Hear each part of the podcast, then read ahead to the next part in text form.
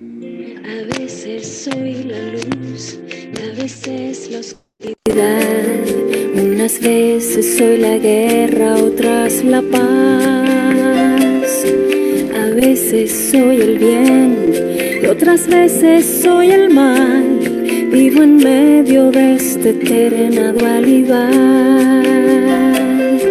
Despierto y comprendo que al final mi propio caminar. Solo hay que entregarse a la vida, aprendiendo a confiar, porque todo es perfecto, todo es como debe ser, todo pasa cuando debe suceder, cada mágico encuentro. Cada alma y cada piel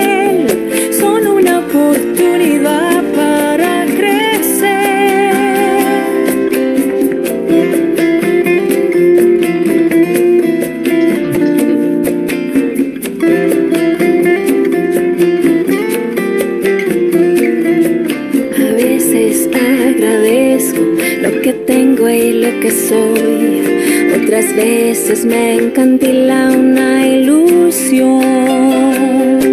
A veces pierdo el rumbo que me indica el corazón. Otras veces sé muy bien a dónde voy. Despierto y comprendo que al final todo es parte de mi propio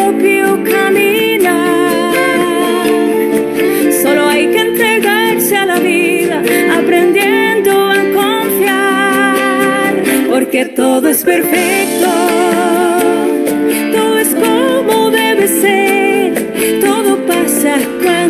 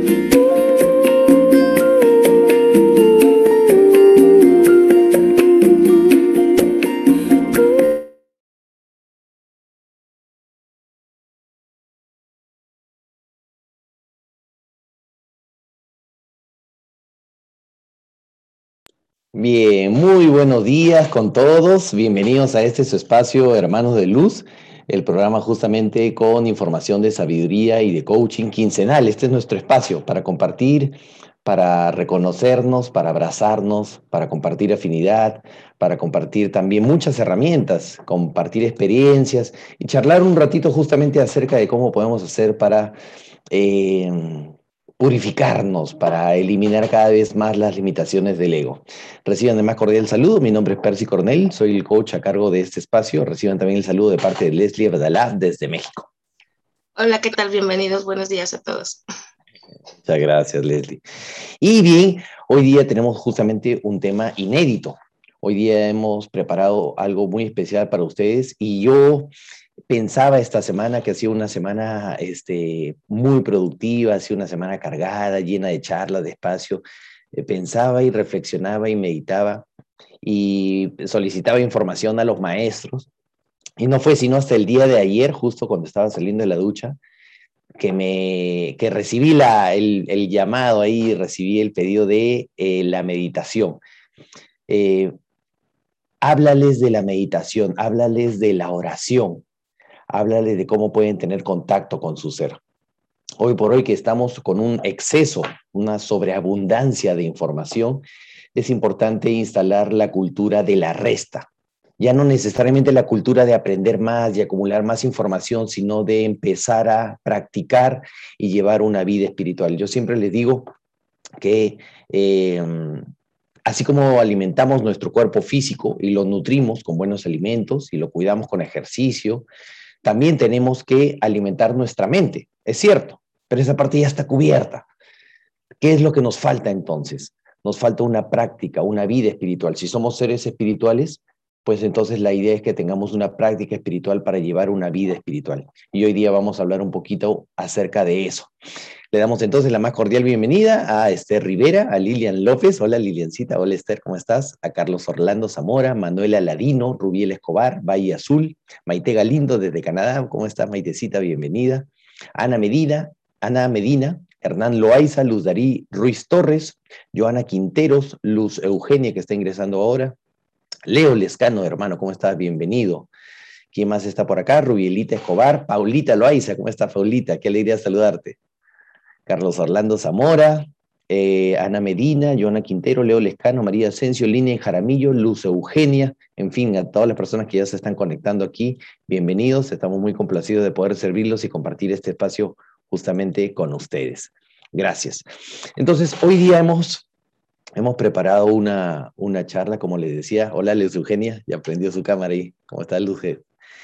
Eh, una charla inédita y ¿de qué otra forma podría hacerlo? Si no es que empiece a, recortar y tomar retazo de apuntes y sumarlo y combinarlo, mezclarlo con mi experiencia, con algunos consejos de coaching, con algunos consejos de, de sabiduría. Y esta charla le he llamado los siete componentes del silencio retazo renovado de apuntes para inspirarse en la meditación, porque de eso se trata, de renovar la información, que no sea sencillamente repetir lo mismo, sino que pase por el filtro de la experiencia y de la comprensión. Y yo quería empezar haciéndole algunas preguntas. Siempre mi, mi modo de coach está ahí activo y yo quería empezar haciéndoles unas preguntas. La primera pregunta que quiero hacerles, si quieren para que me vayan respondiendo ahí en el chat, es, ¿Qué precede a la acción consciente? ¿Qué precede a la acción consciente? Ya nosotros vamos comprendiendo que todo lo que tenemos son solamente resultados y que muchas veces esos resultados insatisfactorios son resultados de una reacción, de una reactividad. De hecho, hay algunas personas que afirman que el 80% de nuestras conductas y comportamientos, de nuestras decisiones son tomadas después de, de haber pasado periodos de, de abstinencia, de cólera, de rabia, de ira, de frustración. Entonces no son acciones serenas y conscientes, no es un actuar consciente, no es un actuar como el de las herramientas del amor, es más una, es una reacción, es una reacción y no precisamente es una acción consciente. Entonces, ¿qué precede a la acción consciente? Ahí Lilian justo está comentando ya, vamos a leer un poquito los comentarios los resultados positivos, dice, los pensamientos, dice Ludarí, un pensamiento basado en la comprensión. Muy bien. Entonces, ¿qué podemos hacer para mejorar nuestra comprensión, para llegar a esa, a esa acción consciente? ¿Qué nos impide comprender? Y para definir eso y para poder dar respuesta, tenemos que comprender qué es la comprensión. ¿Qué es la comprensión? Yo muchas veces les he dicho que la comprensión es como si fuera un kit de herramientas. La comprensión precede al amor. Aquí yo tengo un cuadrito que quiero mostrárselos para que ustedes comprendan respecto de la comprensión y lo vean. Y aquí lo tienen.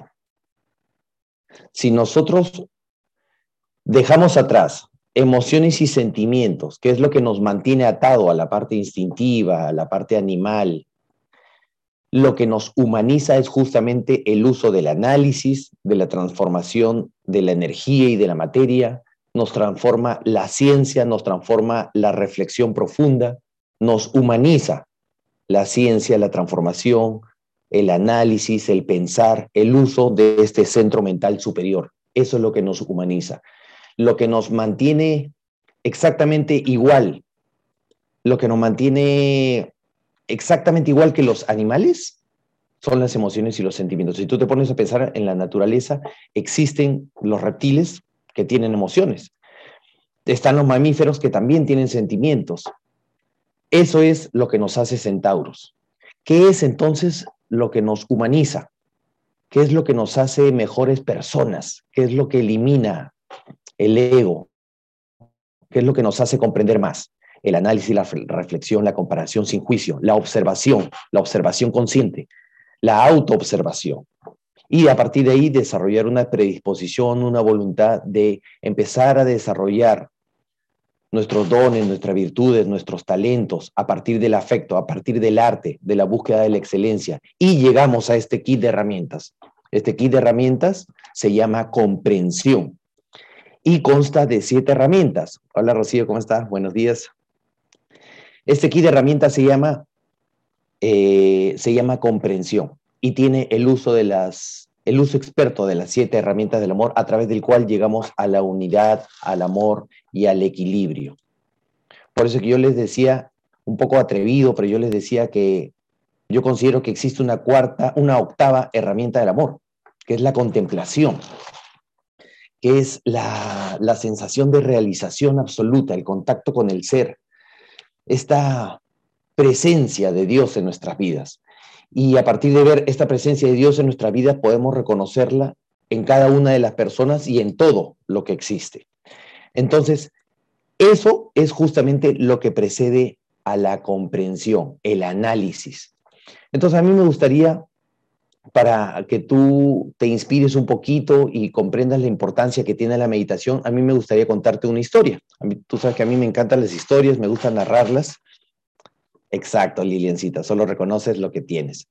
Me encanta contarles historias para que ustedes puedan acompañarme en este viaje a través de la imaginación y podamos aprender a partir de, esta, de estas metáforas.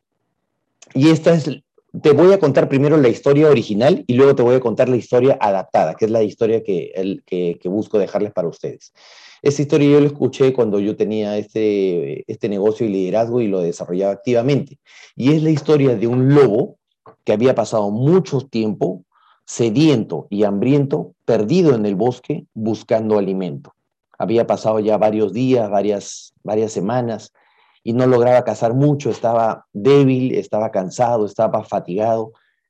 Y en esta búsqueda de su alimento, de su presa, llega a una cabaña y en esta cabaña había una fogata, estaba saliendo humo por la chimenea, y se empezó a acercar porque le llamó la atención y dijo, ¿qué es eso? Hay una luz ahí.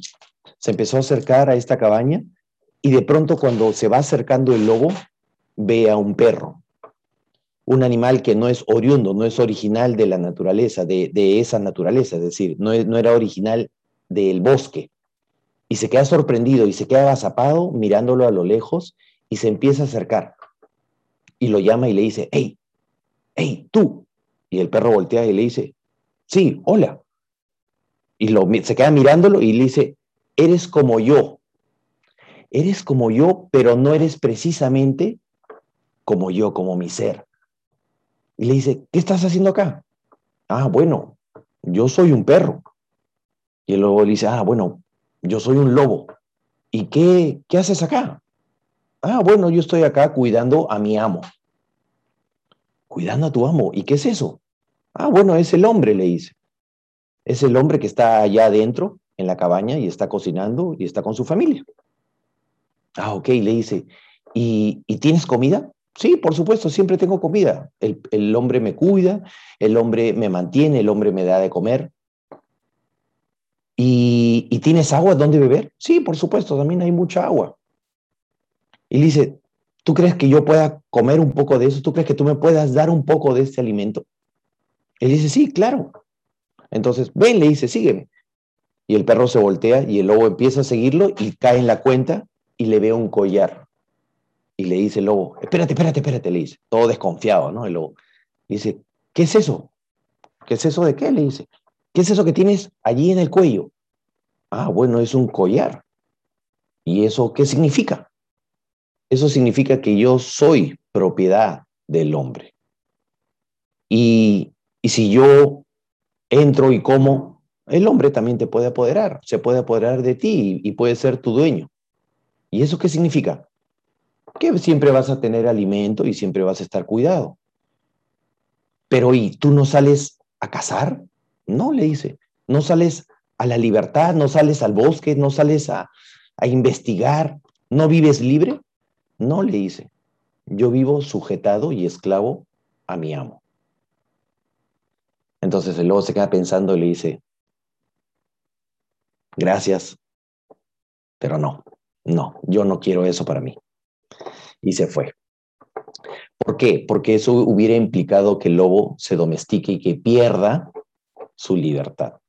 Entonces ahora permíteme adaptar esta historia a la sabiduría, porque esta historia estaba adaptada para justamente el paralelismo que existe entre el mundo corporativo y el mundo independiente en los negocios. Y permíteme contarte del mismo modo la historia de un espíritu, de un ser, de una esencia, que también anda sedienta por el bosque y se encuentra con un cuerpo físico, un cuerpo físico que está atado, esclavizado por un lobo. Y el lobo es el que está dentro de la cabaña. Y el espíritu le dice, oye, estoy buscando realización, siento un llamado, estoy buscando algo en, mí, estoy buscando realizarme, estoy buscando reconocerme. Y encuentra el cuerpo atado de un hombre, no de un ser humano de un hombre esclavizado por el lobo. ¿Qué será el lobo entonces? Que tiene atado al hombre, que tiene atado al cuerpo físico. El ego, la ignorancia, el temor, las creencias limitantes. Entonces, ¿por qué el cuerpo físico está atado al lobo? ¿Quién es el lobo que esclaviza el cuerpo físico? ¿Y quién es ese ser con sed que está buscando, está buscándonos? que quiere rescatarnos, nuestro ser espiritual, nuestra esencia. Entonces, ¿cómo puede, cómo puede el espíritu darnos libertad? ¿Cómo podemos empezar a aplicar esta información para obtener verdadera libertad? ¿Cómo podemos redescubrirnos?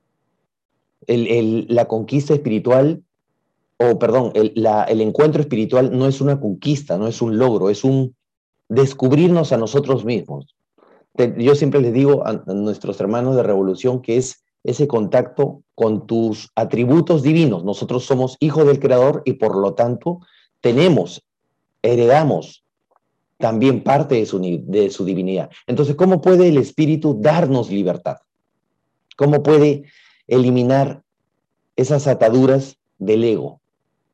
Y eso se puede conseguir a través justamente de una experiencia con el silencio, a través de la meditación, y no solo de la meditación, me refiero del, del, silencio en general. Y por eso es que esta charla se llama Los siete componentes del silencio, porque vamos a hablar de la meditación, pero no solo de la meditación, hay, otras, hay otros factores que son sumamente importantes, fundamentales, para que tú puedas realizar una práctica meditativa con éxito. Pero eso no sería posible si nosotros no pasamos por ese desierto, por esa abstinencia, por esa búsqueda, por ese llamado de la saturación, justamente, ¿no? Cuando el llamado se encuentra con la saturación de la experiencia, a partir de que nosotros hemos hecho un recuento de nuestras actividades, un recuento de nuestro pasado, un recuento inclusive de nuestras malas decisiones y de nuestros resultados. Y eso se consigue a través de la autoobservación o la observación consciente, es decir, a través del análisis.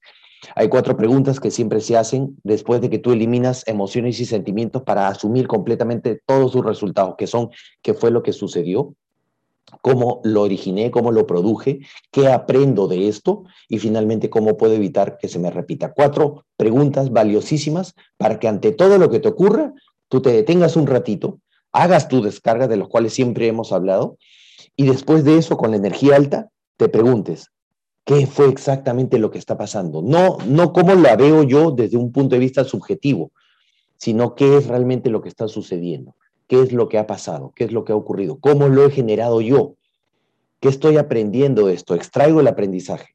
No es un fracaso, es una oportunidad de aprender. Entonces, eso se consigue justamente con el análisis, con estas preguntas que te llevan a pensar cómo puedo hacer para evitar que me vuelva a ocurrir. Y allí la herramienta fundamental, fundamental, es la autoobservación o la observación consciente, como llamaba el maestro Gerardo Schmedri. Yo la observación consciente siempre se las recomiendo que la realicen con una bitácora.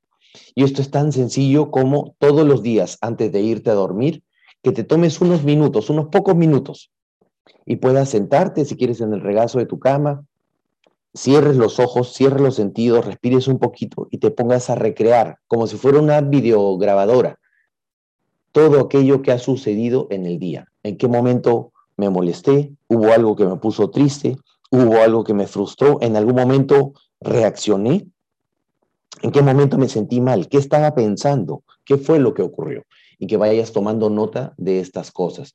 Te vas a dar cuenta después de una semana de este buen hábito que empiezas a detectar y a determinar patrones negativos recurrentes. ¿Y esto para qué te sirve? Justamente para empezar a activar el centro mental superior, el darte cuenta y que empieces a anticiparte para desinstalar el ego. Entonces se hace a través del recuerdo de sí y se hace a través de la autoobservación. Hay otro, otro tip que yo siempre les doy y que es que imagínate que es tu ser espiritual el que te está observando, porque de qué, otra, de qué otro modo podría ser, y que se eleva por encima tuyo, unos 30, 40 centímetros por encima tuyo, 30, 40 centímetros por encima tuyo y se va a una esquina de la casa, se va a una esquinita de la casa y te empieza a observar en todo lo que haces, en todo lo que piensas y empieza a tomar nota. Imagínate que empiezas a tú hacer una investigación científica. Empiezas a tomar notas de todo lo que has hecho, todo lo que has dicho, todo lo que has... Perdón un ratito. Ya está. Gracias. De todo lo que, de todo lo que has hecho, de todo lo que has dicho, ¿para qué? Para empezar a conocerte, para saber cómo es tu forma de ser, cómo es tu forma de reaccionar. Y a partir de ahí desinstalar justamente y desmontar el ego. Entonces, la primera práctica que tengo para ti es la bitácora de la autoobservación. Esta bitácora de observación consciente, de autoobservación, no solamente la tiene la información de Escuela de Magia y el Amor, también la tiene el enneagrama, también la tiene las prácticas sufis y orientales, también la tiene la disciplina gnóstica. O sea, es, es una constante a través de toda la sabiduría. Entonces, ahora vamos a hablar un poquito del silencio, vamos a hablar un poquito del silencio y de la meditación.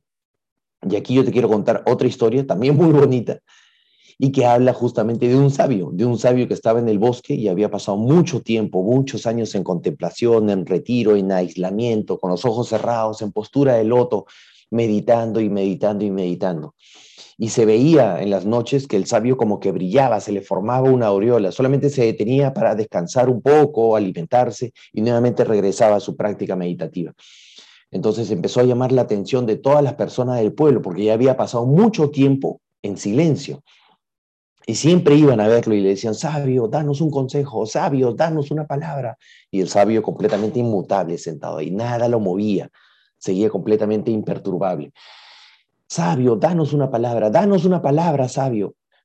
Hasta que en algún momento el sabio abrió primero un ojo, luego vio el otro ojo y todos, ah, silencio, silencio, no va a hablar, se está, está despertando, decían.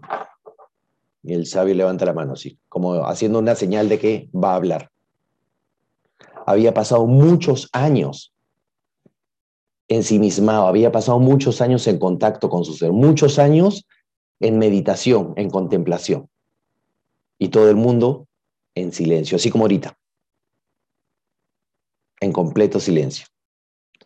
Y el sabio dice, fuego. Y todo el bosque empezó a arder. Para que nosotros ardamos, para que nosotros brillemos, para que nosotros nos destaquemos y tengamos éxito, para que nosotros seamos felices, para que nosotros elevemos nuestra frecuencia, tenemos que crear a través de la palabra. Y por eso es que yo tengo justamente un PDF que regalo en la página web que se llama El Poder de la Palabra Hablada, para tener mucho cuidado con las cosas que decimos, porque la palabra tiene poder creador, pero para que la palabra eh, cree, necesita ser muy bien pensada, muy bien meditada, tiene que ser controlada, gobernada y tiene que haber venido precedida de mucho silencio, de mucha meditación, de mucha de mucho reflexionar, de mucho análisis. Y este fuego que había en el bosque es ese arder, es ese brillar, es ese encenderse con el espíritu. Por eso que parecía que le salía eh, luz de su cuerpo. ¿Y qué es el silencio entonces? El silencio es la nada. El silencio es el contacto con el ser. El silencio es el absoluto inmanifestado, la dimensión 40. Es el hilo de plata. ¿No es cierto? Cuando nosotros nos conectamos y empezamos a bajar información. Habría que hacer aún más de eso. Habría que de repente pararle un poquito a, al acumular información intelectual y empezar a llevar una vida espiritual, una práctica espiritual. Entonces, para crear a través de la palabra es muy importante precederlas de mucho silencio. ¿Por qué? Porque tenemos una comunidad en la que ya existe una sobreabundancia de información, una sobreabundancia de ruido, de contenido, de live, de inclusive esto mismo es por eso que yo les decía cómo le puedo dar valor pero con algo distinto, inspirarlos a una práctica espiritual, no tanto acumular, sino inspirarlos a que ustedes realmente lleven una vida espiritual. Estamos naturalmente tan llenos, tan saturados de información que, que ya no tenemos capacidad para recibir más. Y la forma de poder recibir más es justamente vaciarnos, desaprender. Es esa pedagogía de la resta, es quitarnos cosas. ¿Para qué? Para vaciarnos. Y para ocupar esto con qué? Con la sabiduría de nuestro ser. Mi maestro me dice, siempre recálcales que no sean burros cargados de libros. Hay una historia sufi que habla de los burros cargados de libros. Había un, místico que estaba atravesando el desierto y después de muchos días sin agua llega a un río y empieza a beber, se baña todo, pero había viajado con todos sus enseres, con todas sus cosas. Y los burros también tenían sed. Pero ¿qué era lo que pasaba? Que los burros estaban cargados de intelectualidad, cargados de información, cargados de acumular manuales, libros, audios, y estaban llenos, pero no se atrevían a ir al río a beber. Seguían de sed, seguían buscando. ¿Me entiendes? A eso me refiero yo, seguían en la búsqueda, seguían, pero todavía tengo resultados insatisfactorios. ¿Por qué? Si ya tienes toda la información, porque nos falta una vida espiritual. No es solamente tener información, no es solamente nutrir el campo mental, sino también es nutrir el espíritu. Y eso se consigue con una práctica espiritual. Recuerden.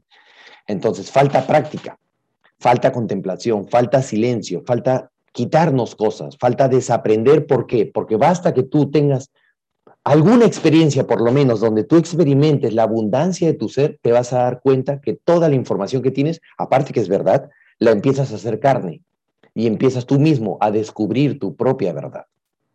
Entonces recuerda, esta es la pedagogía de la resta, no de acumular más información, sino de quitarnos cosas, quitarnos cosas del ego, ¿para qué? Para llegar a ese río y beber del agua de nuestro ser, beber de el contacto con nuestro atributo divino, de vivir en contacto con la meditación, con nuestra esencia. El mismo maestro Gerardo Schmedlin, si ustedes ven algunos videos que están en, YouTube, él siempre meditaba. Y, y, él ya no leía libros, él meditaba y bajaba la información.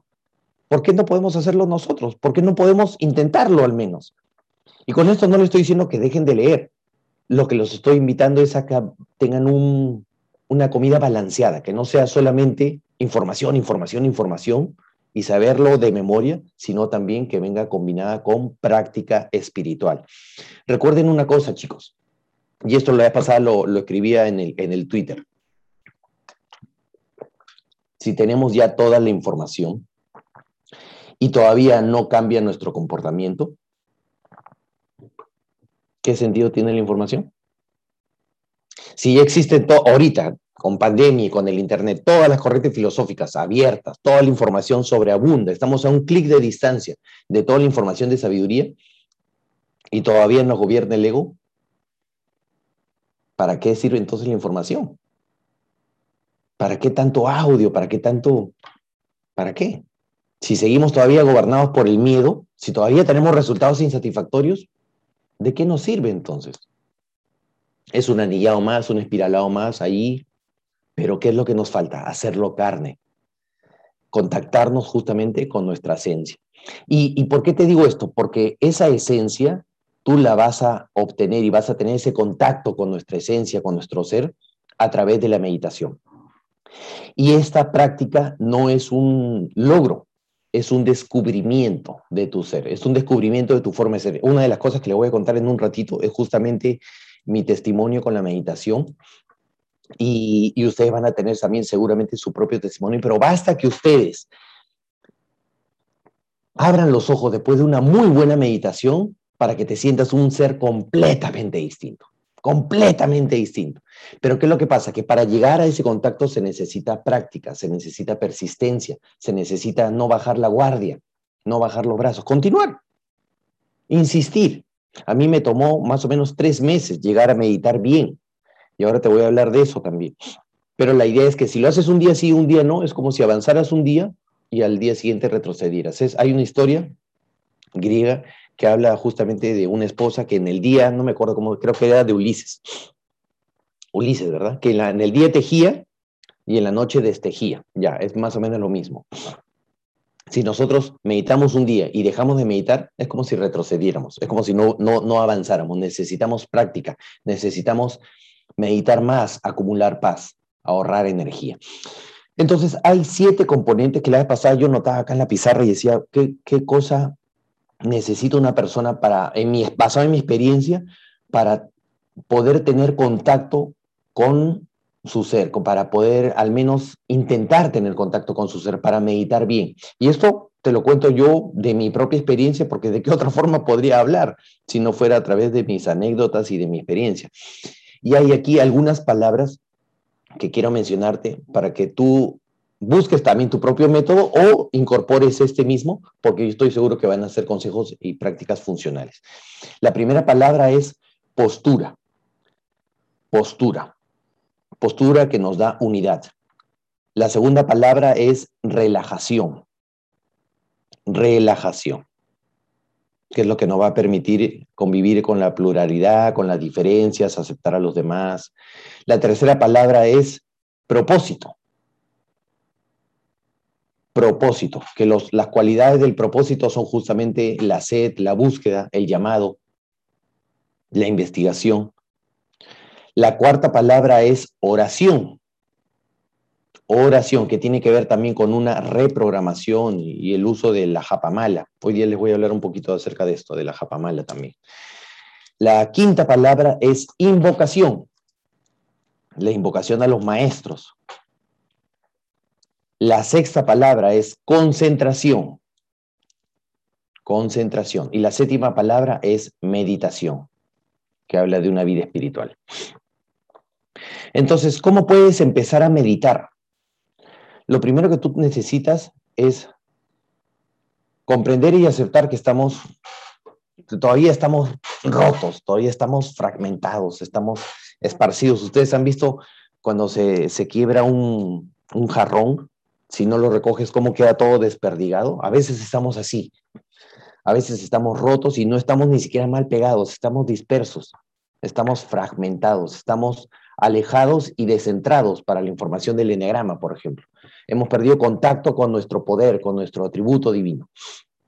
Entonces, para poder llegar a, la meditación, tú necesitas una postura física que te dé unidad y una postura física en un espacio físico que tú puedas impregnar con tu energía. Busca siempre dentro de tu hogar un espacio que sea tuyo, como un templo interior, un espacio de retiro. Ponle tus velitas, ponle si quieres una, una ofrenda, ponle incienso, ponle algunas imágenes, algo que te inspire, que ese sea el lugar para interiorizarte, para llegar a tu mundo interior, para orar, que sea el espacio más especial de tu casa, más bonito puede ser en tu habitación, un espacio que te permita estar abrigado, que nadie te moleste, que nadie te perturbe, ojalá bien ventilado, un espacio donde tú puedas adoptar una postura física lo más recta posible, pero recuerda una cosa, tampoco te exijas, porque al principio si no tienes la práctica de la meditación, también puedes hacerlo echado. Y si te duermes, bueno, fantástico, no es negativo, al contrario, ojalá te durmieras. De hecho, una de las recomendaciones que siempre escuchamos es que necesitamos dormir más, necesitamos tomarnos pausa. Eh, nuestra mente genera mucho desgaste energético. Entonces, si te logras dormir, qué bueno por ti. Duerme más, por favor. Duerme más en las noches y toma siesta, si es posible, después de, almorzar. O, o, retírate un ratito a meditar, aunque sea unos 10, 15 minutitos, le vas a hacer mucho bien a tu mente. Y esto te va a permitir acumular información, eh, perdón, acumular energía para que después no te duermas. Eh, cuando tú intentas meditar y te quedas dormido, significa que tu energía vital está muy bajita. Pero eso no es malo, a las finales necesitas recobrarla. Entonces, si te es más fácil para ti hacerlo acostado, hazlo acostado, no te juzgues. Empieza, lo importante es que agarres el hábito. Entonces empieza echado y en algún momento sí busca sentarte. En algún momento cuando ya lo logres, cuando logres meditar, desconectarte bien, sentado con la espalda recta, sin dormirte, en ese momento significa que ya has acumulado un poco más la energía. Entonces es fundamental la postura. Pero para tener esta postura recta, si es necesario acostarte, acuéstate, no hay ningún problema. Postura física, esa postura física que te va a dar unidad, que va a permitir justamente que a través de la respiración jales toda la energía de chakras inferiores al centro mental superior. Postura física, fundamental. Y el espacio físico también. Lo segundo, la segunda palabra, relajación. Imagínate un, un día soleado en un bosque armonioso dentro de la naturaleza, bosque virgen y un riachuelo. Y, de hecho hay meditaciones en YouTube, tú puedes encontrar muchas, y pones sonidos del bosque o pones sonidos naturales y salen, vas a escuchar pajaritos y todo. Puedes empezar con eso también. Escuchar un río que está relajado, que está fluyendo. Esto habla de qué? Habla de una disposición. Y esa disposición tú la vas a sentir. Esto sí lo vas a sentir. Lo vas a sentir físicamente a partir de tu relajación. Entonces ahí el consejo es cierra los ojos. Cierra los ojos, ciérrate todos tus sentidos y solamente concéntrate en tu respiración. Vas a relajarte, vas a respirar, nada más. Y ahí tú te vas a, dar cuenta que cuando tú te relajas en la vida diaria, en las relaciones, tú puedes empezar a tolerar primero y luego a aceptar las diferencias. Es decir, al principio seguramente te vas a resignar, no importa.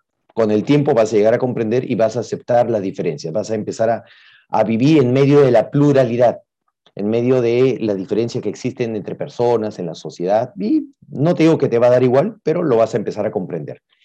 Entonces, esto llega a partir de una disposición, de una relajación. Entonces, ya recuerda, ya tienes la postura física y punto número dos, vas a disponer tu cuerpo, lo vas a entregar a la práctica para relajarte.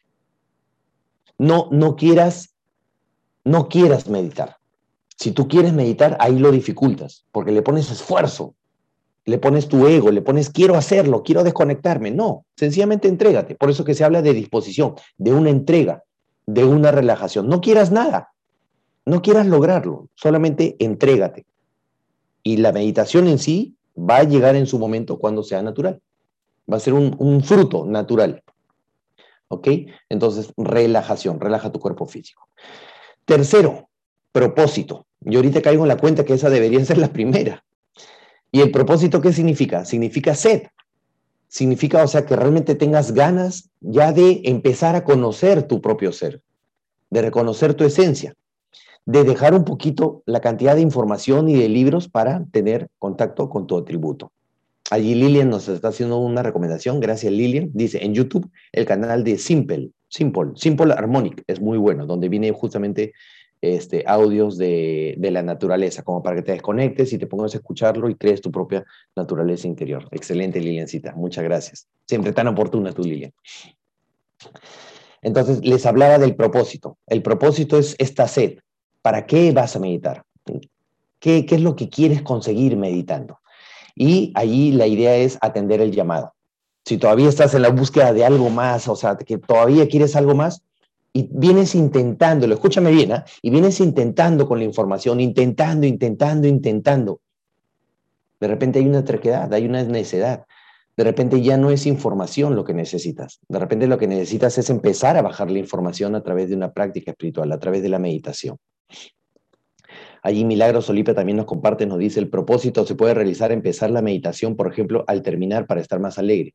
Por ejemplo, aunque sea de 10 minutos. Exacto. Sí, exactamente, milagritos. Se trata justamente de para qué quiero meditar, qué me gustaría eh, experimentar, pero soltarlo, sin apego, sin expectativas, pero sí que atiendas ese llamado, ¿no? Esa búsqueda. Es decir, ¿sabes qué? Ya vengo buscando tanto tiempo la información que de repente lo que estoy buscando no es información. ¿No te has puesto a pensar en eso? De repente ya no es más información, de repente es experiencia, de repente es praxis, de repente es práctica espiritual. Entonces, tercer componente, propósito. Cuarto componente, que también tiene que ver con el tema de, del silencio, es la oración. Y la oración, nosotros ya sabemos por la información de sabiduría, que tiene que ver con pedirle a nuestro Padre, pedirle a nuestros maestros información, ¿qué otra cosa podríamos pedirle si ya nos dio todo, no es cierto? En ocasiones yo, yo cuento la historia de, Dios que nos dice, pero ¿qué, ¿qué, me pides a mí si ya te di todo? Te da una inteligencia suprema, un mundo físico bello, naturaleza, hermanos, relaciones, experiencias, que ya no necesitas nada, lo tienes todo. Entonces se hace necesario reprogramarnos y reprogramarnos mucho, muchísimo. Y eso nosotros lo podemos hacer con las oraciones, con las oraciones sagradas, con las oraciones que más te gusten. Y lo puedes hacer tomando de esta oración un mantra. Y para esto está justamente el callar ese caudal de pensamientos que nosotros tenemos. Y para esto lo puedes hacer con una japamala. Esta semana justamente yo había visto que hay algunas personas que lo usan, una japamala que viene a ser como si fuera una alegoría del rosario, la mía es de 101 cuentas, y que te sirve para que de alguna oración sagrada, mística, católica, como gustes, extraigas una frase sabia. Una frase sabia, como por ejemplo, de la oración de Gerardo Schmedlin de Padre, permíteme ser una herramienta perfecta en tus manos. ¿No es cierto? Entonces, de ahí puedes sacar la frase, soy una herramienta perfecta en tus manos. Soy una herramienta perfecta en tus manos. Y la vas avanzando. Soy una herramienta perfecta en tus manos. Padre, soy una herramienta perfecta en tus manos. Soy una herramienta perfecta en tus manos. Y esto empieza a llegar a tu subconsciente. Esto te, calma, esto te tranquiliza también. Es la misma práctica que usan este, los cristianos con el rosario, ¿no? O sea, tanto repiten, repiten, repiten, repiten, repiten, que cada vez que viene una, un embate del destino, por decirlo de alguna manera, ellos están muy bien cimentados sacan la palabra a, flor de piel, como, como un pastor cristiano que, que se sabe muy bien los versículos bíblicos y que ante todo te, siempre te predica la palabra. Del mismo modo, con la japamala, puede ser con la oración que tú escojas, con el Padre Nuestro, con alguna oración de Gerardo Schmedlin, con alguna oración sufi, inclusive con algún mantra. Cualquier mantra que tú repitas constantemente te va a tranquilizar y te va a llevar al silencio también. No es necesario que lo digas físicamente, es mejor que lo digas físicamente, verbalmente, pero si no, por lo menos que lo pienses, que tengas este espacio interior orando. ¿Ok? Entonces, la oración es la cuarta, el cuarto componente. Quinto componente, invocación. Porque si vamos a orar, es para pedir información, ¿no es cierto? Pero primero tenemos que hacer una entrega. Primero tenemos que entregarnos y luego solicitar información. Y para solicitar información, yo tengo acá justamente una solicitud de invocación a los maestros que quiero compartir contigo, para que tú veas que la voy a compartir en todas mis redes sociales en, cuando concluya la charla, y que está acá, para que tú la veas. Hay algunas personas que han pasado por mi consulta que sí la tienen, que es esta solicitud de información a los maestros del amor. Es como para que, no para que la hagas literal, pero si quieres, le encuentres el sentido, y tú también solicites a tus maestros la información que necesitas para salir de las situaciones en las que estás, para que resuelvas tus temas. Y dice, amorosamente, desde mi esencia, esto me hace recordar en el Reiki, justamente antes de que empecemos la, cualquier terapia de Reiki, tú siempre haces tu invocación, invoco a mi ser interior, yo soy un canal puro y perfecto, ¿no es cierto? Entonces acá también, del mismo modo, invoco a mi ser, desde mi esencia, invoco a los maestros para que me guíen, para que me llenen de sabiduría, no de información. Ellos van a emplear la información que tú ya tienes en tu mente. ¿Para qué te van a dar más información si tienes mucha? Pero te van a llenar de sabiduría para escuchar el camino, para ayudarme a reconocer los indicadores que me permitan verificar mi vida espiritual, para saber si voy por la senda que me acerque a mi propósito superior, no a los quieros, sino un fin más noble, un fin más elevado. Y con esto tú ya puedes hacer cualquier otra eh, solicitud de información que sea parecida. Pero el propósito, el sentido va por ahí. Es desde mi ser invoco a los maestros. ¿Ok? Vamos a continuar. Permíteme un ratito. Invoco a los maestros, entonces. Esa es entonces el quinto elemento, la invocación. El sexto elemento es la concentración. Y con la concentración, ¿a qué me refiero? Me refiero a que tú mantengas por unos instantes al menos tu mente quieta y fijada en tu propósito. Tu mente quieta y fijada en tu propósito. Hay, una, hay un entrenamiento que yo les quiero recomendar, que es que para que tú mejores o entrenes tu concentración, tu capacidad de concentración, puedes usar una vela. Si tú te das cuenta, en todas las, eh, las prácticas espirituales siempre se incluyen velas, inciensos. Puedes poner una velita, no tan cerca, no tan lejos, pero ponerla como a unos 40, 50 centímetros tuyo y quédate mirando por un momento el fuego, nada más, los colores. Concéntrate, ponle toda tu atención, toda tu energía a la llama. Y si viene algún pensamiento, no te molestes, envíalo hacia el fuego, que se combustione, que se transforme, que se transmute. Envíalo al fuego y vas a empezar a entrenar tu concentración. ¿Ok? Ahí hay, una, hay un chat de Rubiela, dice Leslie, por favor, ¿con qué otro nombre aparece el canal Simple Harmonic? No aparece. Ah, ya, de acá te lo compartimos, Rubielita. En el canal de Telegram lo vamos a compartir, no te preocupes. Y por último, entonces vamos al séptimo eh, componente, que es la meditación. La meditación ya tiene que ver con la vida espiritual. Es ese momento donde aparece el vacío, donde aparece el silencio. Hay algunas personas que dicen y afirman, yo he escuchado decir que la meditación no es, gracias a ti Rubielita, la meditación no es este, poner la mente en blanco, dicen algunos, pero en mi experiencia, una muy buena meditación sí es irte, es de verdad, o sea, tú la vas a comprobar y la vas a, la vas a experimentar, es el, es el vacío supremo, es la recarga absoluta de energía. Aquí te quiero contar un poquito mi testimonio. ¿Por qué? Porque cuando yo estuve, cuando empecé a, meditar hace algunos años atrás, al principio no tenía, no tenía práctica. No me funcionaba, me frustraba. Ah, ahí está Rubiela, está diciendo simple hipnotic. Simple hipnotic, Rubielita. Ahora seguro este, Lilian te comparte el link también, seguro. Bien, gracias. Entonces, este, no tenía la práctica y me frustraba, me frustraba, me frustraba y decía, pucha, no, no funciona. Pero de, en ese momento yo venía practicando con toda la información de David Fishman, que tiene un libro fantástico y maravilloso que se llama El secreto de las siete semillas. Yo te recomiendo que lo leas, te recomiendo que veas la película también, pero el libro es 100 veces superior a la película. Ok, ahí está Leslie compartiendo en el chat, por si acaso, el canal de YouTube. Gracias, Leslie. Eh, y eh, después de tres meses, diariamente, de vez en cuando no me pasaba, pero era muy seguido, muy seguido, muy seguido, yo empecé a verificar eh, cómo me sentía, como que me había ralentizado, había desacelerado, ya no estaba tan, tan afanoso. Y eso que yo hablo rápido, ustedes se han dado cuenta, a veces hablo muy rápido, pero antes imagínense cómo hablaba, hablaba muchísimo más rápido. Este, pero las palabras se atropellaban unas a otras, me paraba em, equivocando. Entonces era otra la situación. A partir de la meditación yo desaceleré muchísimo. Y no fue sino hasta más o menos los tres meses que empecé a meditar, que en algún momento yo meditaba con, una, con un audio que ahora también te voy a compartir, de una práctica eh, de mindfulness. En algún momento me fui. O sea, empieza el mindfulness, es una técnica de meditación que te sirve justamente para entrenar la mente, para fijar la atención en ciertas partes de tu cuerpo y para calmar ese caudal de pensamientos eh, abruptos que, salen en ti. Y ese es mi método, yo te lo recomiendo porque yo he probado varias, varias técnicas, pero el mindfulness a mí, para mí es maravilloso y es más, hasta el día de hoy lo sigo practicando. De vez en cuando puedo meditar con otra cosa, pero mi favorito es el mindfulness.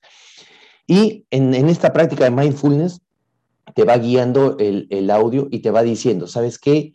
Empieza a poner atención en tus pies, empieza a poner atención en tus rodillas, en tus piernas, de a poquito, ¿no? Lentamente. Y después de un rato, sencillamente me fui. No me quedé dormido, fíjate, ¿ah? tú te vas a dar cuenta cuando te duermes porque es distinto. De hecho, al principio me dormía, pero después me fui, me fui.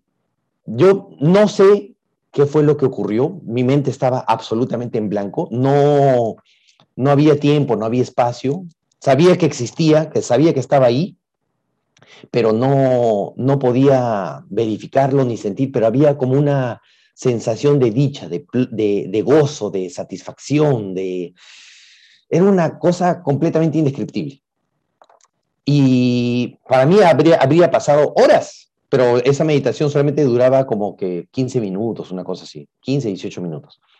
Y después de un momento escuché nuevamente la meditación, el audio guiado que decía, y abrimos los ojos, y abrí los ojos, y en ese momento yo sentía, a ustedes les ha pasado que a veces de repente alguna noche amanecen con una pierna adormecida, o si pasan mucho rato eh, sentados, se les adormece una pierna, o si tú te sientas sobre una pierna y no cambias de postura, al rato se te adormece, ¿no es cierto? Y se te hace difícil moverla y sientes un hormigueo por esa pierna, ¿correcto?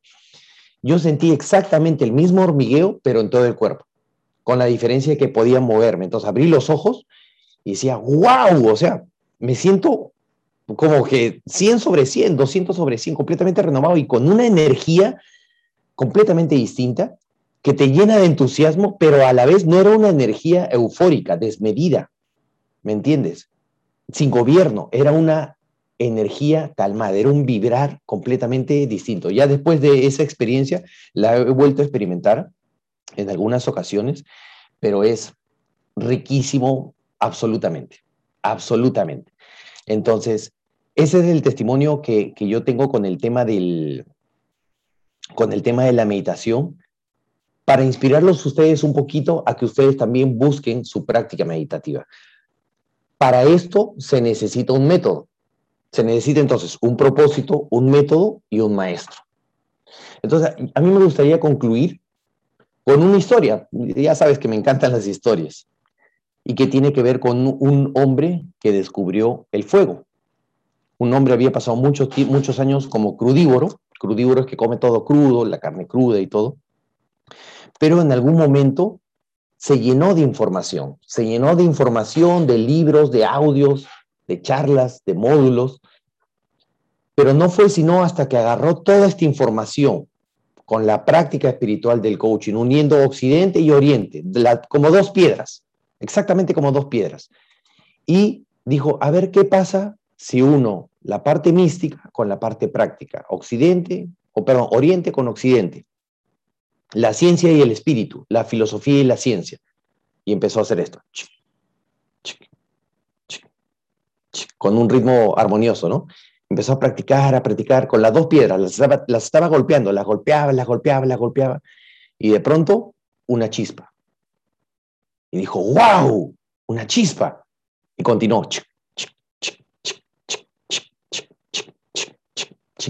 Y de pronto, el fuego. Descubrió el fuego. Descubrió el fuego de su ser. Entonces, ¿qué fue lo que hizo? Dijo, ah, descubrí el fuego de mi ser. Esto lo tengo que llevar al mundo, tengo que expandir el mensaje, tengo que llevar la información a todas las personas que están sufriendo. Y fue a un pueblo cercano y habló con sus hermanos, con sus hermanos de luz, y le dijo, miren, Oriente y Occidente, la información y la ciencia, la, filosofía y la práctica, la sabiduría y el coaching, la comprensión, fuego y todo. ¡Oh!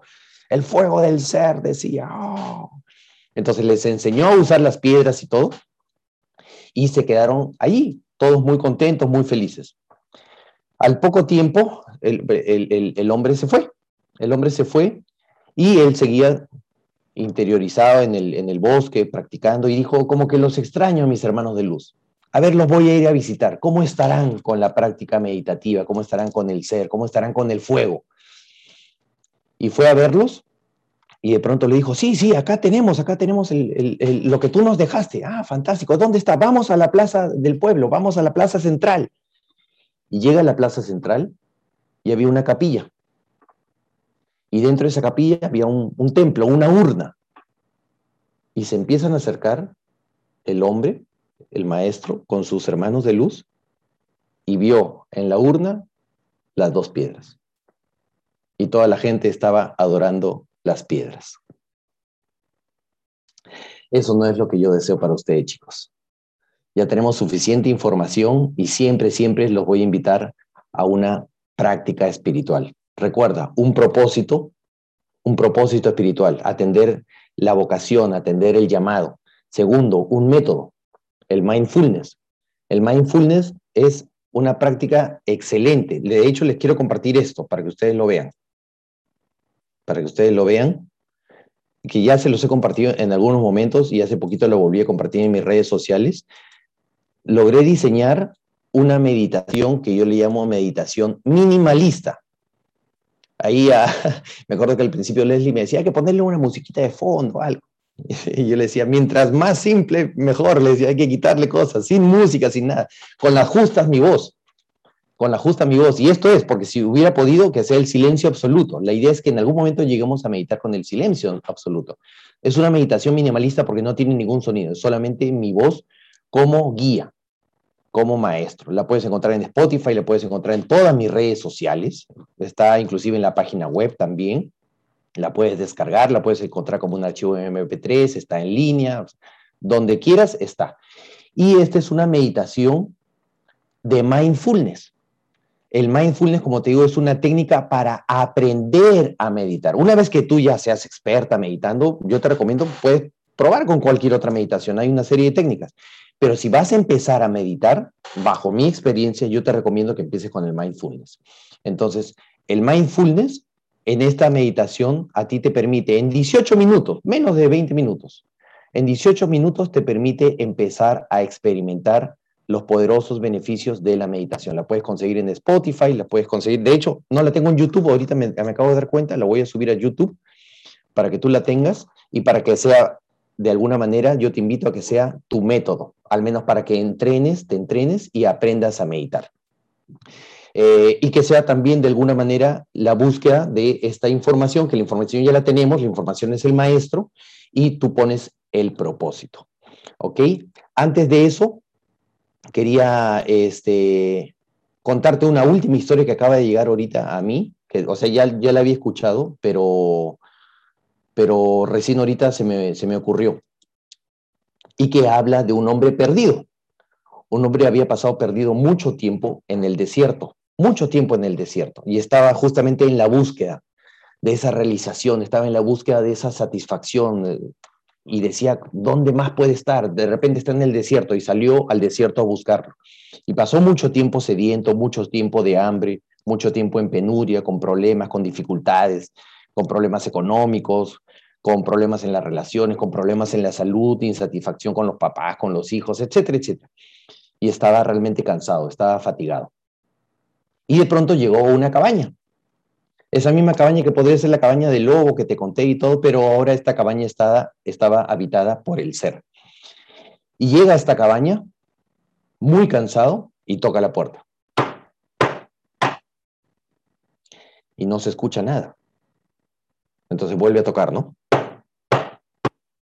Y de adentro, del interior, dice, ¿quién es?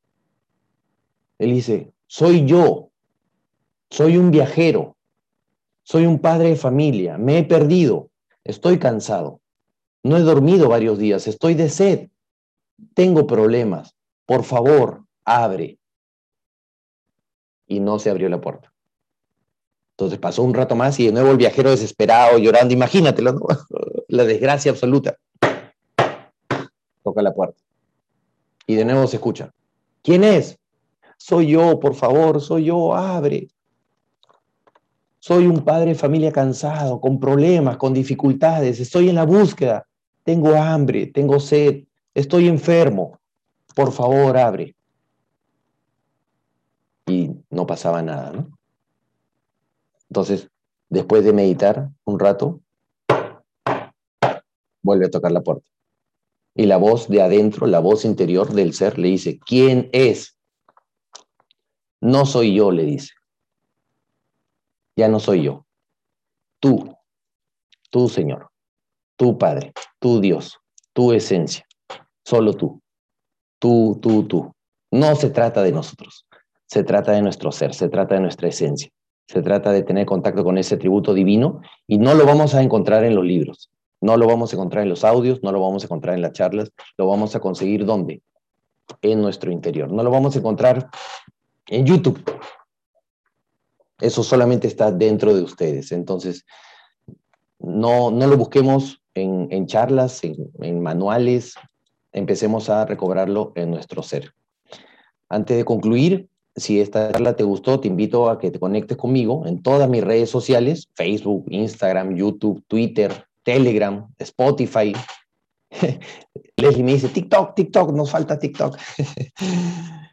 Muchísimas gracias. Este, Muchísimas, muchísimas gracias. De verdad, eso era lo que yo había planificado contarles hoy día a ustedes.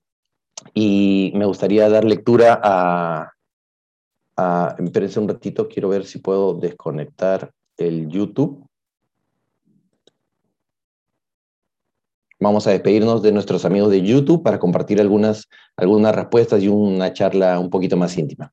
Gracias. Ya está, ya dejé de compartir en YouTube y ahora sí continuamos nosotros solitos. Espero que les haya gustado. Eh, vamos, a, vamos a leer los comentarios. A ver, voy a compartir acá. Um, dice María Cristina Ara que dice, yo siempre me duermo. sí, al principio es así, Cristinita. Ya después cuando empiezas a aumentar energía vital, ya no te vas a dormir. Eh, um, ¿Qué puedo hacer para no dormirme en las meditaciones? Dormir, dormirte. De hecho, no está mal. O sea, duérmete primero en las meditaciones. O, o, sin meditar, duerme más. Hasta que recuperes energía vital y luego ya no te vas a dormir. Si te duermes en la meditación, significa que te falta horas de sueño. Entonces, duerme. Aprovecha eso como justificación, como pretexto para dormir más. Y cuando ya tengas suficiente energía, meditar. O lo otro que puedes hacer es meditar en la mañana, que te va a funcionar también muy bien cuando tienes más energía. Joanita Quintero dice, hola, yo he tenido la misma experiencia con la meditación. Es una belleza y sientes una alegría sin saber por qué. Exacto, Joan. Exacto. Es, es un gozo inigualable. Rubiel Escobar dice, Percy, Dios te bendiga por todas tus enseñanzas. Muchas gracias. Feliz fin de semana para todos. Un abrazo inmenso. Gracias, Rubielita. Natalia Horacio. Ah, hola, Natalita, desde Argentina. Un abrazote. Maite Galindo, muy bueno, gracias. Gracias, Maite. Milagros Solipa. Gracias, Milagritos. Siempre te sigo también. Un abrazo. Si quieren saber de un curso de milagros, ahí está, Milagros Solipa la mejor. María Cristina Araque dice, eres una maravilla, me encantan tus historias, nada como aterrizarlas a la realidad. Gracias por responder siempre con amor. Gracias, Cristinita. Luz Ruiz dice, este tema me sirvió mucho, la verdad siempre me duermo o encuentro excusas para no hacerlo. Mil gracias. Gracias a ti, Luz eh, María Cristina dice, una pregunta más, ¿cómo reconozco mis pensamientos inconscientes? Ah, a través de los resultados, uno, Dos, a través de todo aquello que tú sueñes, que tú sientas a lo que tú reacciones, que está en tu subconsciente, en tu inconsciente, y a través de cartas metafóricas o técnicas proyectivas, que ya hemos tenido una sesión de, técnicas proyectivas contigo, Cristina. De esa manera reconocemos el inconsciente. David Isaac dice muchas gracias. Gracias a ti, David. Qué alegría que estés acá con nosotros. Rocío Mendoza dice, muchas gracias por compartir. Gracias. Esther Rivera también dice, gracias. La mayoría de mis comprensiones han sido gracias a la meditación. Exacto. De hecho, cuando meditas, comprendes más. Porque es el círculo virtuoso. Más información, más energía y más comprensión. Comprensión te da paz, te da energía y te da más información. me recargo de mucha felicidad. Liliancita López, gracias, dice. También estamos llenos de información, pero falta la práctica. Exacto, Liliancita, para llegar a la comprensión. Muchísimas gracias y Milagros Olimpia hace meditar y acompañarla junto a la oración. Nos dará la información de sabiduría y nos llevará a un mejor estado anterior. Muy bien. Hay otro comentario más. Gratitud antes de compartir, me relaciona mucho tu información. Gracias, Elizabeth. Muchas gracias. Elizabeth Fuentes, así como la, cantautora de la canción de, de Hermanos de Luz. No sé si tienen alguna pregunta, alguna consulta, alguna inquietud, algo que de repente quieran compartir. ¿No? Perfecto. Y si no, me pueden escribir por interno en cualquiera de mis redes sociales. Yo siempre estoy ahí dispuesto a ayudarlos. Elizabeth, ¿habías abierto tu micrófono? Eh, el horario, el que tú escojas, María. Pero, por ejemplo, yo en la noche no puedo meditar. O sea, no es que no pueda, puedo meditar. Pero elijo no meditar, ¿por qué? Porque si medito en la noche, no duermo me recargo de mucha energía. Entonces yo prefiero meditar después del almuerzo para, terminar el día siempre con mucha energía. No sé si tienen alguna otra pregunta. No está todo claro. Muy bien. Entonces espero haberlo servido. Les quiero agradecer infinitamente por estar acá, por compartir este espacio junto a ustedes. Este, siempre los pienso, siempre estoy pensando qué más puedo hacer la siguiente semana, digo, algo inédito, nuevo, que les sume, que les agregue valor. Este, cualquier consulta, duda, estoy ahí siempre para ustedes incondicionalmente. Recuerden su japamala para orar y para invocar a los maestros. Muchísimas gracias. Muy buenos días. Recuerden, por favor, compartir a Percy en sus redes sociales para que expandamos este mensaje y nos vemos a las 12 en Superhumanidad. Ah, sí, hoy día, en verdad. Hoy día a las 2 de la tarde nos vemos en Superhumanidad. Listo. Muchísimas gracias. Gracias. Gracias, gracias, gracias a ustedes. Buen día a todos, disfruten su sábado. Gracias, Percy. Gracias, muchas gracias. Gracias, Percy. Gracias. Gracias. Gracias, un abrazo enorme. Muchas gracias.